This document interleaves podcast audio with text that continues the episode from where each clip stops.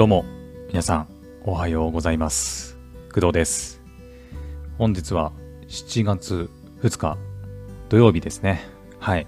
現在の時刻は、日本時間で言うと6時24分でございます。はい。えー今回はですね、ツイッチでの、まあ、公開収録2回目、クドラジシーズン4の、まあ、2回目ということで、今日もね、配信やっていきたいと思います。まあ、前回の、えー昨日の配信ですね、を踏まえて、少しね、改善を加えております。はい。えっ、と、まあ、具体的には、まず、えー背景ですね。背景、昨日ちょっとね、雲の動きがかくついてしまって、まあ、いるっていうことがね、まあ、あって、途中から変えたんですけど、今回は最初から、はい、まあ、雲の動きはなしという形でやっております。うん、今ね、まあ、三日月が光っているように見えてると思うんですけど、はい。で、あとは、そうですね、スタートと、まあ、最後、まあ、この後エンディングというか、うん、の画面があると思うんですけど、その時に流れる BGM がちょっと音大きかったかなと、うん、個人的に感じたので、少しボリュームを抑えめにしました。はい。で、今このメイントークの時に流れている音に関しては、まあそんなに大きくもなく小さくもなくっていう感じで、うん。まあボリューム的にはちょうちょうどよかったのかなと思ったんだけど、はい。っていうかちょっと待って。あの、タイトル変えるの忘れてたわ。ちょっと待って。やべえ、ヘブン・バーンズ・レッドの配信になっちゃってるわ。ちょっと待ってね。えー、っとね、完全にミスったね。これミスです。準備ミスだね。ちょっと変えますね。やべやべ、やっちまった。完全にあの、OBS での配信することに気を取られて、タイトル変えるの忘れてたわ。ごめんなさい。えー、っとね、全然違いますね。今日はね、今日はですね、マイナンバー、マイナポイントって言えばいいかな。ちょっと待ってね。OBS の配信がね、やってるからちょっとカクついてるんですけど、いけるか。えーと、打てるかなちょっと待ってな。ぐだついちゃってるね。マイナポイント申請すると。ごめんなさい。ちょっとコメントに、ね、あの自動で流れるコメントに、ヘブン・バーンズ・レッドやるって書いてあるんだけど、やりません。今日は雑談です。雑談というか、ポッドキャストの配信なので、これですね。で、カジュアルプレイとかシングルプレイはしません。まあ、シングルプレイっちゃシングルプレイだけどね。はい、これで、OK。配信情報が更新されたかと思います。今ね、この出てるコメントについてはあの気にしないでください。ちょっと自動で流れるコメントで配信情報を流すものなんですけど、あの、完全に間違ってます。ヘブン・バンズ・レッドではないです。はい。OKOK。危ね危ね。気をつけないとね、うん、配信情報を変えるのを完全に忘れてたわ。はい。というわけで、まあ、配信情報を更新したんですけど、今回はマイナンバーカードを使ってマイナポイントの申請をやっていこうかなと思います。はい。えっ、と、まあ、海外の方が見てくれてるかわからないんですが、一応ね、字幕つけてるんで、えっ、と、まあ、今回の配信はですね、海外の方にはま全然関係ない話題になっちゃうんですが、はい。まあ、日本にね、お住みの方でマイナンバーカードを持っている方であれば、うん、まあ、関係ないお話ではないかなと思いますので、で、今回は、そのマイナンバーカードを使ったマイナポイントの申請っていうのを実際にスマホでやっていこうと思います。はい。えーとね、前回、この前かな？前回っていうか、昨日ではないんだけど、この前、1週間ぐらい前かな？に、えー iPhone でね、マイナンバーカードを使った保険証の、えーえーじゃあ、ん？マイナンバーカードを保険証として利用する。あとはマイナンバーカードに銀行口座を紐付ける。公金受取口座ってやつですね。を設定するっていうのをやりました。はい。で、6月30日、まあ、おととい、3日前か。3日前から、えっ、ー、と、そのマイナポイントっていうの申請が始まっていて、えっ、ー、と、申請すると何がいいかっていうと、マイナポイントっていう、まあ、いわゆるお金がもらえるんですよね。うん。まあ、その辺のいくらもらえるのかとか、まあ、条件とかについては、この前話したんで、細かくは言いませんけど、うん。まあ、さっき言った、保険証としての利用、あとは公金受取口座っていうのを設定して、で、マイナポイントの申請、まあ、これからやりますが、それをやることで、合計でね、えー、っと、2万円。うん。まあ、うち5000円はマイナンバーカードを新規発行した方がもらえるものになるので、今回私は関係ないじゃないんですけど、うん。だから、2万引く5000円で、今回の申請をすることで、私の場合は1万5000円がマイナポイントとしてもらえるということになります。はい。で、マイナポイントは、まあ、決済サービスをね、選ばなきゃいけないんですよね。うん。マイナポイント自体で支払いとかはできません。おそらくできないはず。だからマイナポイント支払いとかができるわけではなくて、そのマイナポイントっていうものを、えー、自分でいつも使っている決済サービスを登録することで、そのポイントに変わる。まあ、現金に変えたりすることもできるんですけど、はい。まあ、そういったものになります。はい。で、えっ、ー、と、まあ、今回私がね、選ぶ決済サービスについてはね、まあ、やりながらご説明していこうと思います。はい。それでは、早速やっていきましょう。はい。えーとね、じゃあ、iPhone でやっていきます。うん。まあ、Android でもできなくはないんですが、一応ね、サブのスマホとして iPhone 持ってますので、この前もね、保険証の申請とか、あと、公金受取口座の登録を iPhone でやったので、はい、iPhone でやっていきます。うん。まあ、日本人の方はね、iPhone 使ってる方多いと思いますので、あ、そういえばさ、あの今回のマイナンバーの話とは全然関係ないんだけど、iPhone 値上げしたらしいですね。うん。まあ、iPhone に限らず、Apple 製品。日本今すごい円安で、いくらだっけ？私その辺あんま詳しくないんだけど、えー、1ドル133円とかになってて、まあすごい円安なんですよね。で、その影響もあって、海外製の製品だったりサービスが結構軒並み値上げしている。うん。まあ、今ね、もう何でも値上げしちゃってて、もう大変なんだけど、まあ、アップルの製品が値上げしたということで、iPhone だったり、iPad だったり、MacBook とかもなのかな？うん、値上げしているらしくて、まあ正直私は Mac 製品というか Apple 製品そんなに使ってないので、うん、今持ってるね iPhone も iPhone8 で、もうかれこれ5年くらい前に買ったやつだから、もうそれをずっと使ってるんだけどね。うん。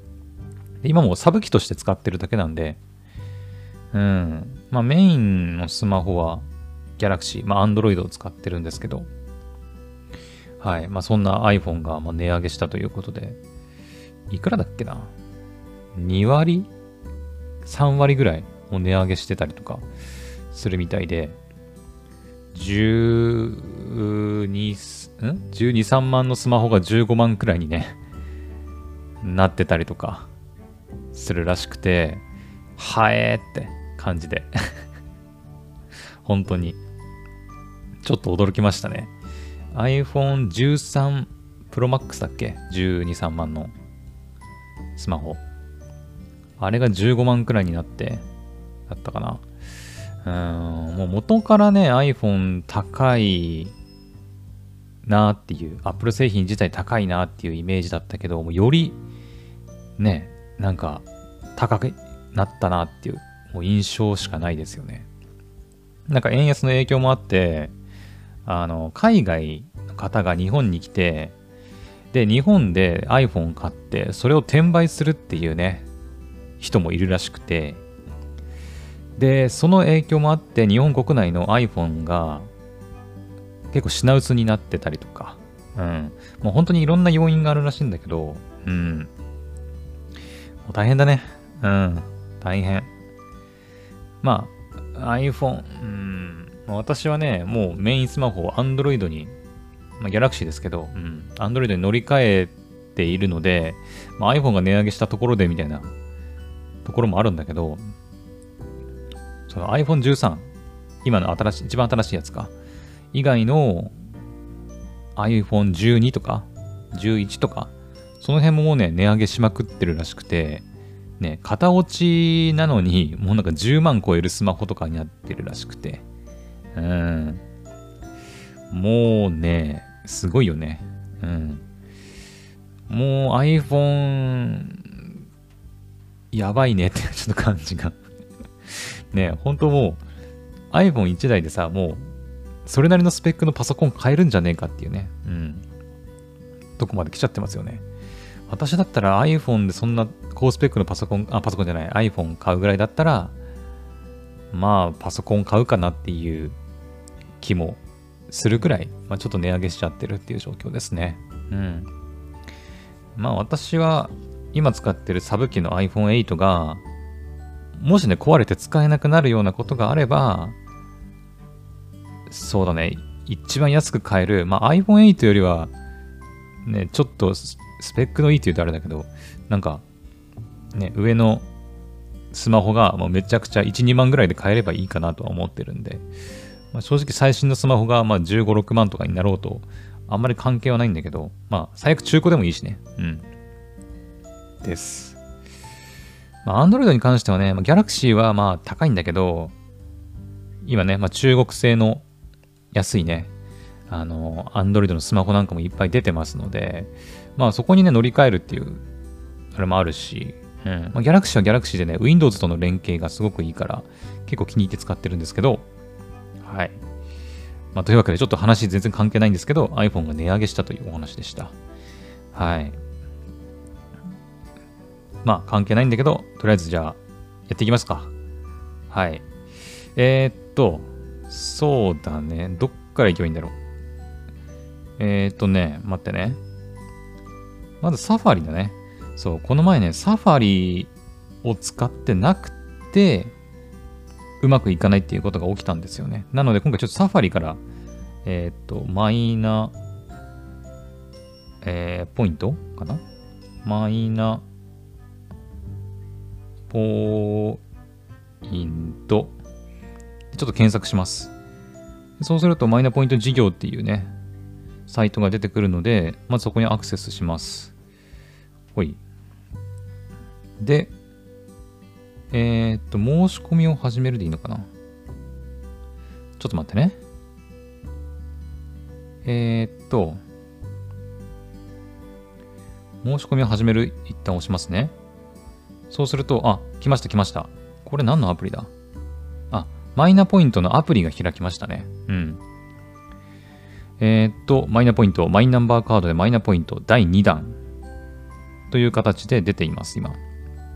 で、すでに、私はマイナンバーカード新規取得、健康保険証としての利用申し込み、公金受取口座の登録、すべて済ませております。はい。マイナンバーカードのね、新規取得に関しては、もう第1弾の方で、えー、済ませてあるので、ま、今回、あの、マイナポイントの付与対象ではないんですが、え、保険証としての利用申し込みと公金受取口座の登録、その2つに関してはね、今回から新しく始まったマイナポイントの付与対象になってますので、今回私はその2つを受け取っていきます。はい。じゃあ、申し込みます。いきます。申し込む。すると、あ、マイナンバーカード読み取りますと出てきましたね。はい。で、一応マイナンバーカードは用意してありますと。えっ、ー、と、待ってね。はい。今ここにマイナンバーカードがあります。私のね。はい。で、えっ、ー、と、マイナンバーカードを、じゃあマイナンバーカードの上に iPhone を載せてくださいと。スマホカバーを外してくださいって書いてるけど、まあ大丈夫でしょう。あ、あれだね、パスワード。うん。公的個人認証サービスのパスワード4桁を入れて、で読み取りさせます。失敗しました 失敗したぞ。え？ちょっと待って。なんで失敗したの？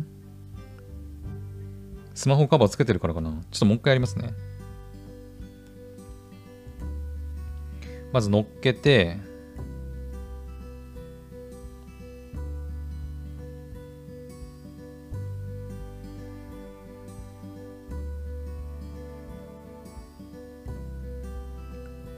あれ、うまくいかないな。なんでだろう。あ、いたいたいたいた。オッケーオッケーオッケー。行きました。で、読み取りがいったので、あ、なるほど。マイナンバーカードを読み取ると、その自分がね、どれが対象なのかっていうのが出てきますね。うん。キャンペーンを選択してくださいっていう画面が今出てます。マイナポイント獲得を申し込むキャンペーンをすべて選択してくださいと表示されてます。で、さっきも言いましたが、私は健康保険証としての利用申し込み7500ポイントにチェック。で、公金受取口座の登録にチェック。はい。で、今回私はね、対象外になってるんですが、マイナンバーカードの新規取得。こちらはね、あの、5000ポイント。まあ、日本円に換算すると、まあ、5000円ですね。うん。1ポイント1円なんで、はい、5000円がもらえるものになるんですが、私は第1弾ですでにマイナンバーカードを発行して、えっ、と、ポイント5000円分はもう受け取ってますので、今回は対象外になります。なので私は1万5000ポイント、1万5000円がもらえるものになります。はい。じゃあ次に行きます。2つですね。うん。2つ選んで次に行きます。で、あの、受け取り方法ですね。この受け取り方でいいですかっていう風になってるんですが、えー、っとですね、私、前の、そのさっき言った新規発行かなですね。新規発行した時にもらえる5000ポイントの時に、えっ、と、楽天カードを登録したんですよね。うん。で、第1弾のそのマイナポイント、5000円がもらえるってやつは、えっ、ー、とね、その指定した決済サービスで2万円を利用すると、そのうちの25%かな？だから4分の1。だから2万円の4分の1なんで5000円が、えー、ポイントで返ってきますよっていうものだったんですよ。うん。だから第1弾の時は、とにかくね、決済サービスを登録して、えー、2万円を使わ使わなきゃいけなかったんですよね。はい。で、今ね、私その、以前登録した楽天カードがもうすでにね、この受け取り方でよろしいですかと出てるんですが、えっ、ー、とね、今表示されてるのは利用方法購入。で、付与タイミングは、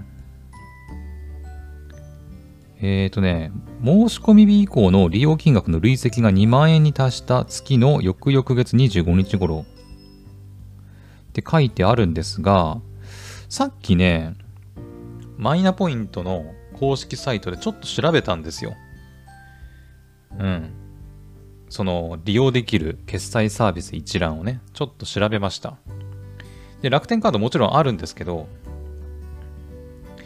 えっ、ー、とね、楽天カードはですね、書いてありますね。概要にね。楽天カードでのお買い物のご利用に対して楽天ポイントを付与します。楽天ポイントを楽天市場をはじめする楽天うんうんたらかんたらって書いてあって、まあ、楽天ポイントは1ポイント1円で使えますよみたいなことが書いてあります。なので、楽天カードは登録できるんだけど、あの、楽天ポイントで付与なんだよね。うん。だから楽天で普段から結構買い物する人とかはいいなとは思うんですが、一応ね、楽天ポイントになっちゃうので、楽天以外の場所で使いたいなっていう人はちょっと微妙ですよね。うん。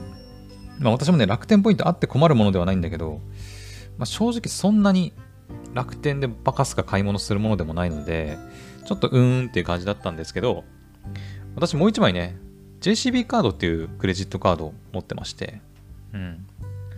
はい。JCB のクレジットカードね、持ってまして、で、これね、さっき見たんですよ。そしたら、JCB カードに関してはね、えっ、とね、健康保険証としての利用申し込みと公金受取口座の登録、まあ、あと一応マイナンバーカードの新規取得、それぞれにね、こう、概要がね、書いてあって、ポイント付与の時期はちょっと遅いんだけど、えー今年のね、年末とか、まあ、来年の3月とかになってしまうんだけど、1ポイント1円で、えーポイントが付与されると。で、付与のされ方なんですけど、えっ、と、JCB のクレジットカードで、え支払いをして、で、その支払い金額が銀行から引き落とされるじゃないですか。で、その時に、その付与対象、じゃあ、うーんと、7500ポイントか。保険証とか公金受取口座の登録してて、えー今回ね、申請しておくと、まあ、1万5000ポイントがもらえるわけですけど、クレジットカードの支払い金額が例えば1万5000円だとして、JCB のカードで支払ってね、うん、支払って1万5000円だとしたら、その1万5000円をマイナポイントで相殺してくれるっていうものになります。はい。いいよね。まあだからぴったりじゃなくてもいいんだけど、例えば2万円だったら、2万円だったら1万5000円分が相殺されるから、その月の支払いはまあ5000円で済むと。うん。で逆に1万5000円いかなかった場合どうなるかっていうことなんだけど、その場合は、登録されてる、要は引き落とし口座か。引き落とし口座に、えっ、と、その差額分が振り込まれるっていう仕組みになってるみたい。だから、例えば、5000円の買い物して、5000円その月支払わなきゃいけないってなった場合、1万5000ポイントがマイナポイントとして入るので、まあ差額1万円分が要はマイナポイントとして入るんだけど、その1万円分はどうなるかっていうと、その JCB のクレジットカードに設定している引き落とし口座に1万円が振り込まれるという形になります。うん。だから現金に換金できるっちゃできるってことだよね。うん。そこすごくいいなと思ってて、楽天カードはね、そういったことが書いてないんだけど、JCB カードはね、そう、設定してる銀行口座にね、差額分を振り込んでくれるんだよね。だから、まあ、現金化が可能になるということなんで、今回私は JCB カードを設定していきます。はい。で、えっ、とね、さっきも言ったように私楽天カードがすでに登録されてるので、これをね、修正します。下の方に行くとね、修正っていうボタンがあるんで、決済サービスアプリかな？いや、修正でいいと思う。修正で、来ました。受け取り方を選択してください。電子マネー。あとはね、クレジットカードが出てくると思うんだけどね。どこだ？クレジットカード、これか。JCB クレジットカード ×JCB マイナポイントってやつだね。はい、これ。これだね。申し込み後の決済から対象。口座振替時に請求額から総裁。うん。私、この JCB カードはですね、基本 Amazon での買い物に利用してます。はい。OK。JCB クレジットカード ×JCB マイナポイントで合ってるよね。OK、OK。じゃあ、私はこれで登録していきます。OK。えーポイントを受け取る JCB クレジットカード ×JCB マイナポイントのアカウント情報を教えてください。えーっと、決済サービス ID ってなんだ？決済サービス ID? えーっと、待てよ。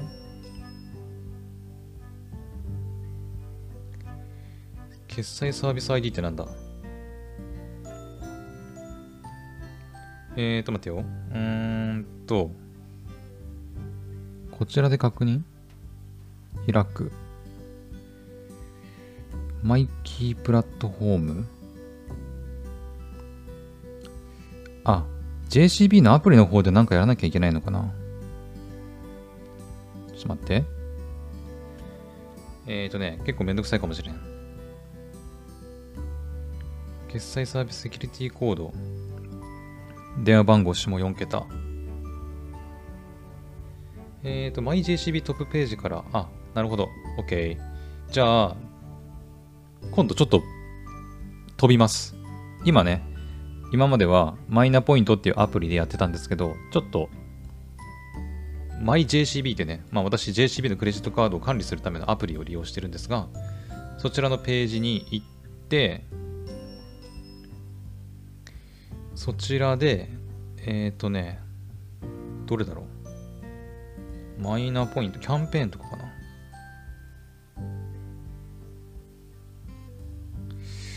どれだろうな？ちょっと待ってね。探します。YJCB、ウェブサイトに行けばいいのかな？これか。マイナポイントのお手続きはこちらっていうのがありますね。OK。行きました。で、いろいろ書いてあるんですが、注意事項に、えー、読みました。チェックみたいな。同意します。同意します。で、基本情報の登録へ進むと。ん ?JCM、PDF を開かないと。あ、これね。はい。じゃあ、基本情報の登録へ進みます。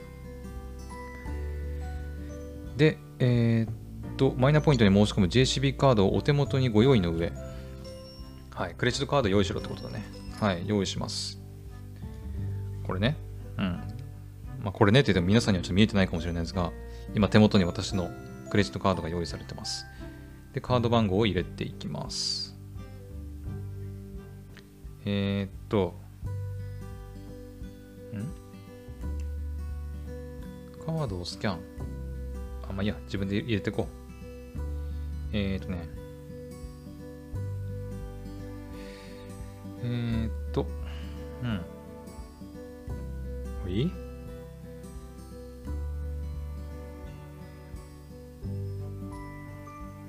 ほいほい。OK。番号は入れました。あとは、有効期限だね。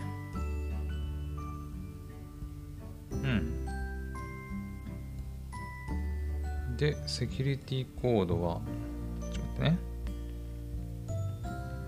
セキュリティコードっていうのはね、あのー、まあ、なんていうのかな。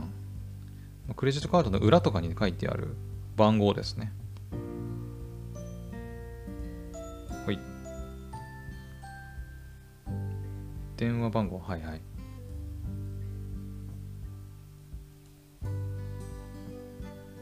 これでいいかな？ちょっと確認します。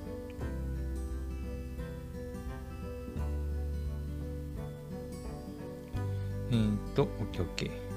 はい。登録。OK です。すると SMS が来ましたね。えー、っと。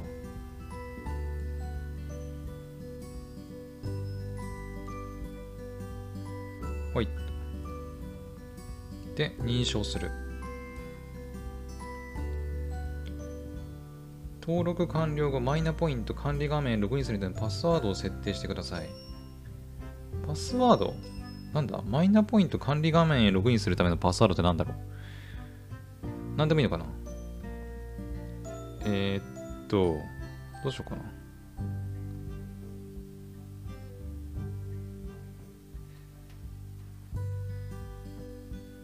じゃあ、これで。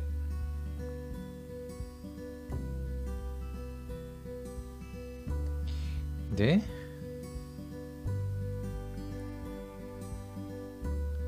えー、っと、あ、出ましたね。ちょっと待って。決済サービス ID とセキュリティコードが表示されました。OKOK。で、またマイナポイントのアプリに戻ります。はい。で、決済サービス ID は、えー、これ、これ、長いな。うーんと。うん、うん、うん。うん、うん。OK。うん、合ってるよな。はい、次、じゃあ、セキュリティコード入れていきます。おい。こうかな？?OK。次、電話番号4桁。うん。これでどう？お、いったんじゃない？この内容で申し込みますか？確認だね、最後の。付与ポイント数は1万5000円。うん。で、決済サービスは JCB クレジットカード、JCB マイナポイント。申し込み後の決済から対象、口座振替時に請求額から総裁ね。決済サービス ID をもう一回確認します。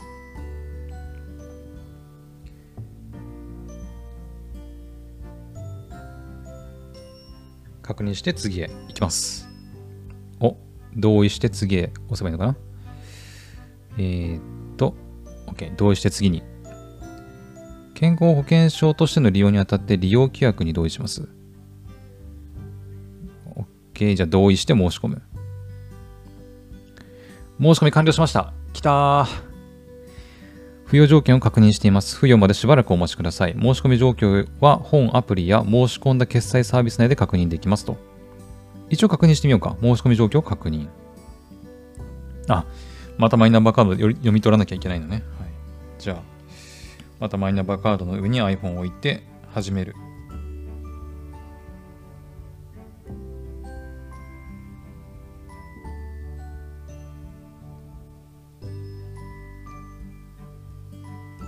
この読み取りがね、結構時間かかるんだよね。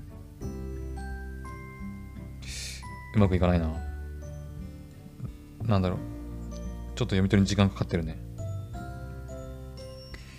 あ、来た。オッケーオッケー。よし、キャンペーンの申し込み状況。マイナンバーカードの新規取得は付与確定。保険証としての申し込みも付与確定を公金受取口座の登録も付与確定となってます。マイキー ID ってなんだろう？なんだろうこれ。マイキー ID? うーんと、なんだろうこれ。ちょっとスクショだけ撮っとくか。ちょっとよくわかんないけど。なんかに使うんかな。まあ、とりあえず、申し込み状況、完璧。すべて付与確定になってます。はい。なので、あとは JCB のクレジットカードで、まあ、決済をするとか、すれば、あとはね、ポイントが1万5000円分が付与されて、はい。で、さっき言ったように、こう、1万5000円にいかなかった場合は、その分が口座に振り込まれるということになりますね。OK。はい。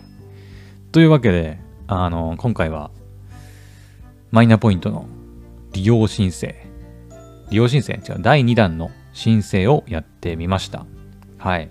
まあ、今回の配信だけ聞いてもね、ちょっとよくわからないと思いますので、あの詳しく知りたい方は前回のマイナポイントの保険証利用申し込みと公金受取口座を登録してみたという私のね、ポッドキャストの配信を聞いてもらえると嬉しいです。はい。OK。じゃあ今回はここまでにしようかなと思います。はい。いやーでもほんと、ね、うまくいってよかったね。オッケー。あ、そうだ。あのね、まず全然あのマイナポイントとはまた関係ないんだけど、このツイッチでの配信に関してね、あの、昨日、ツイッチで、あの、ん？ちょっと待って、コメントいただきましたね。次の理由にメッセージ保留。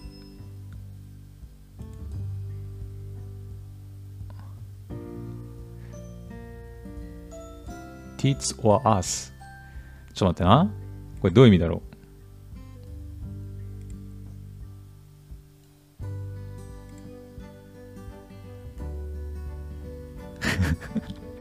どういうことだろう？ちょっともっと具体的に教えてくれると嬉しいかな。まあいいか。で、えっ、ー、と、何の話したんだっけ？やばい。あの、コメントのせいで、せいでって言うとあれだけど ちょっと何言おうとしてたか忘れちゃった。えっ、ー、とね、そうです。あの、ツイッチのね、配信、あの、やろうとして、まあ、昨日やったんだけど、まあ、今日もやってますよね。で、あ、その後のね、配信作業がね、結構大変だったね。うん。その、まあ、動画、ツイッチの動画を、要は、ポッドキャストに変換する作業が、ま、必要になるので、うん。